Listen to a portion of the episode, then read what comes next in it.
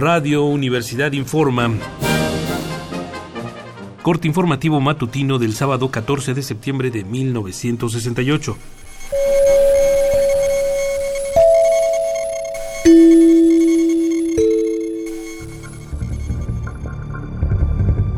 Comenzamos con un recuento del modo en que terminó ayer la marcha silenciosa del movimiento estudiantil. Sin que se produjeran enfrentamientos entre Fuerzas Armadas y estudiantes, los últimos contingentes llegaron al Zócalo a las 9 de la noche. Acto seguido se celebró ahí un mitin en el que participaron tres oradores.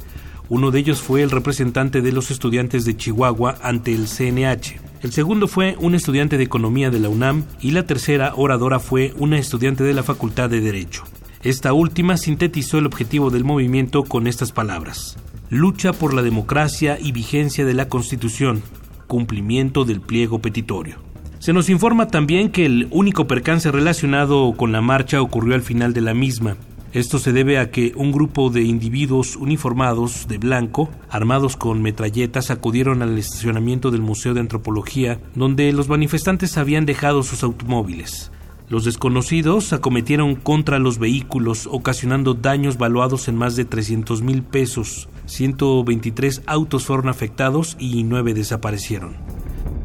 Por otro lado, el día de hoy, el Consejo Técnico de la Escuela Nacional Preparatoria llamó a los estudiantes a regresar a clases para el día 17 e insistió diciendo que los exámenes de fin de curso se efectuarán el 23 de este mes. En otras noticias, hace una hora la Secretaría de Gobernación respondió a la solicitud de diálogo público enviado al presidente por el CNH el pasado 10 de septiembre.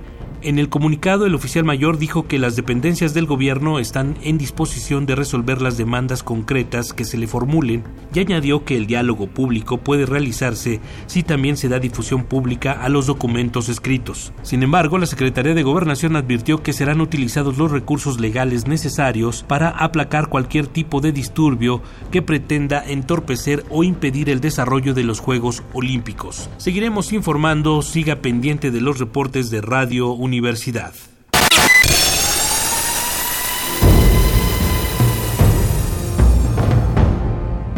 M68 50 años del movimiento estudiantil.